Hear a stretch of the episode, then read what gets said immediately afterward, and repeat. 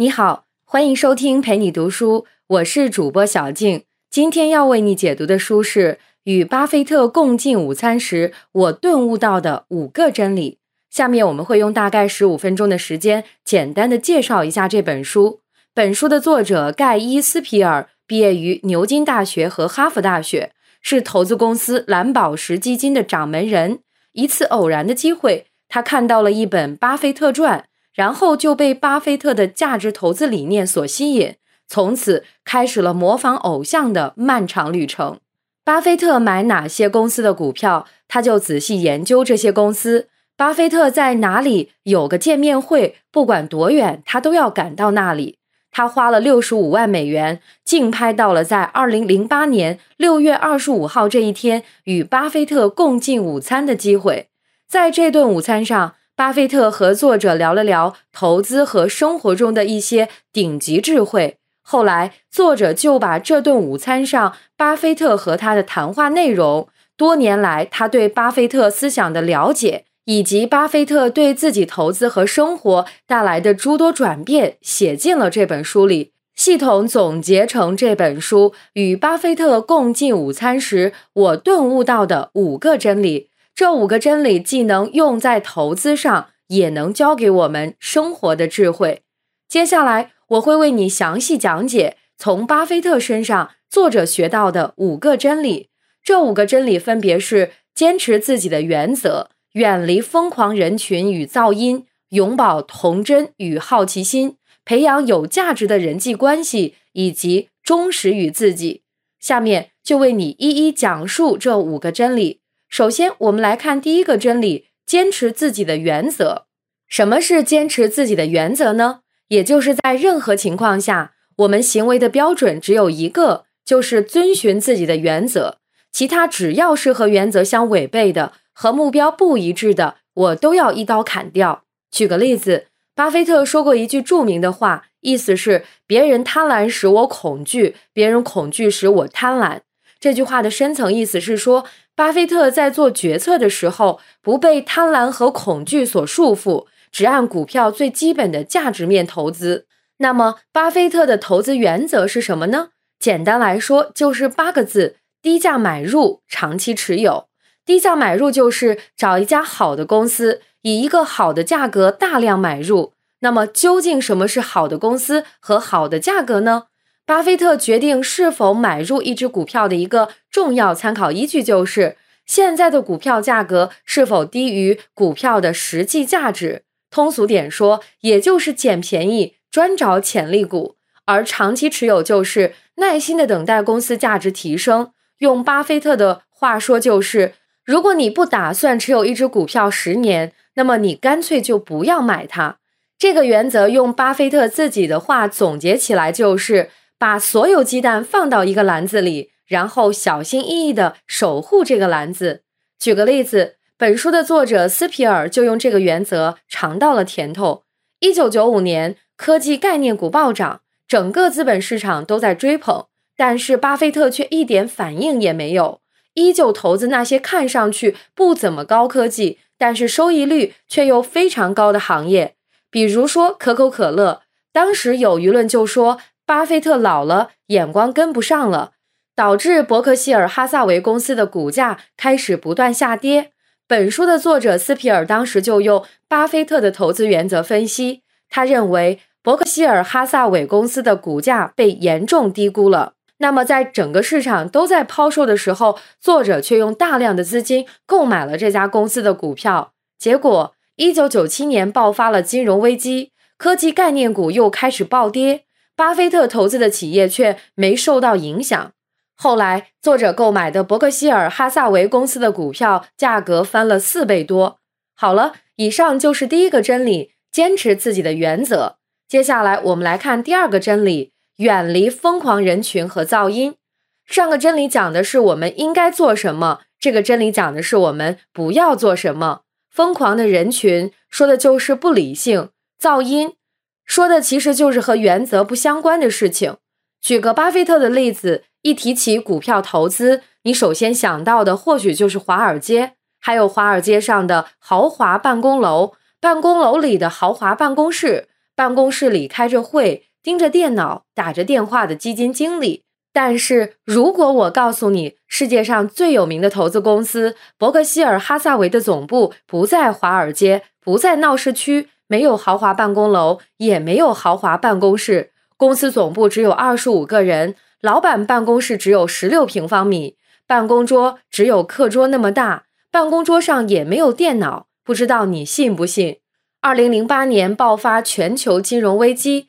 巴菲特就因为远离华尔街，几乎完全远离疯狂人群与噪音，所以就做出了很多正确的决策。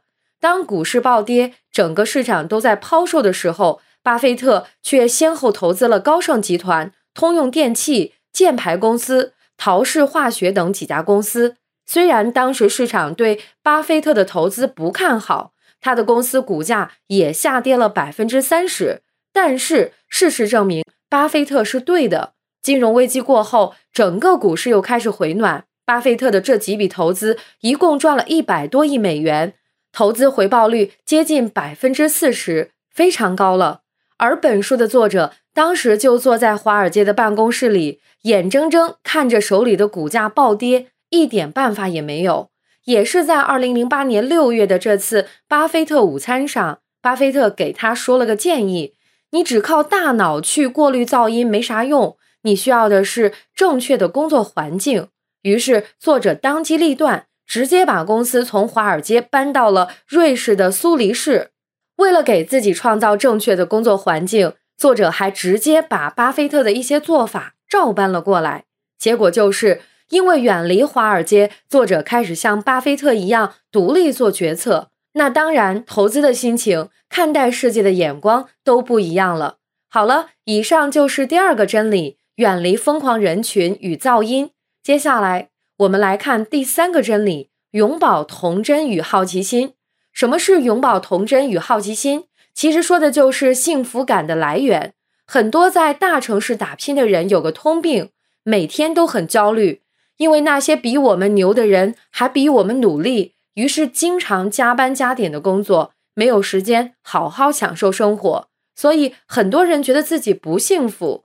那永葆童真与好奇心，真就能带来幸福感吗？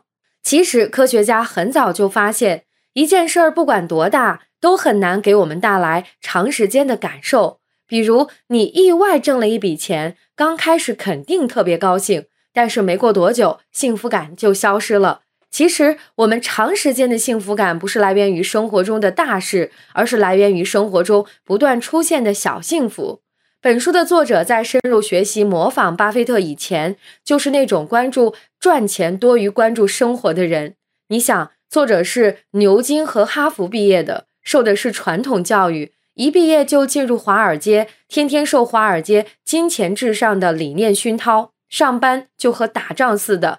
那工作压力可想而知，什么生活满足感，那压根儿就没时间考虑。于是作者就开始研究巴菲特是怎么处理生活和工作关系的。一研究才发现，巴菲特就是通过高频次的小幸福让自己保持快乐的。举个例子，巴菲特有很多和一般投资人不一样的地方，比方说不爱热闹，不喜欢开会，手机老关机。一上班就钻在办公室看书，其实不光在工作上，在生活上也是。比方说，巴菲特每天都要喝可乐，还一言不合就投资。这些年投资了不少食品相关的企业，著名的有可口可乐、百威啤酒、汉堡王，还有 DQ 冰激凌。现在网上还能找到好多巴菲特吃雪糕的照片。再比方说，巴菲特还特别爱玩桥牌，每周至少四次。每次两个小时，为此他还创办了用自己名字命名的桥牌比赛。总之，巴菲特就是通过保持童真、保持好奇心，积攒每一个小幸福，找到生活和工作的平衡的。巴菲特就说过这么一句话：“我每天都跳着踢踏舞去公司，不过不是去上班，我是要去教堂画壁画。”好了，以上就是第三个真理：永葆童真与好奇心。那么接下来看第四个真理：培养有价值的人际关系。我们先来看看什么是有价值的人际关系。有价值的人际关系就是指与这个人交往后，你会变得更加优秀，从这个人身上你能学到很多东西。当然，要建立有价值的人际关系，你自己也要变得有价值，最好能够和对方处在一个水平上，平等的交换价值。那为什么要培养有价值的人际关系呢？简单来说，就是近朱者赤，近墨者黑。在这次午餐上，巴菲特就告诉作者，最好的学习方法就是和正确的人在一起，和更优秀的人在一起，你就会不知不觉的进步。所以说，这个真理还讲出了学习的另一条路，就是和牛人交朋友，把自己丢到牛人圈子里，因为牛人总是扎堆儿出现，牛人的朋友大多也是牛人，有牛人为我们做榜样，我们就有了一个足够高的参照点。那怎样选择合适的朋友呢？巴菲特就给作者说了他自己选择朋友的一个办法。假如一个房子里有一百个人，他会先选出十个他想要合作的，再选出十个他坚决不合作的，剩下的八十个人有待观察。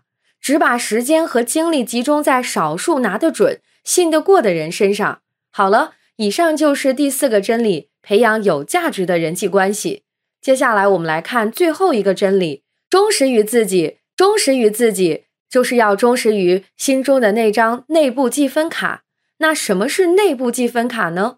巴菲特认为，每个人在做决定的时候都会受到两张卡片的影响：一张内部积分卡和一张外部积分卡。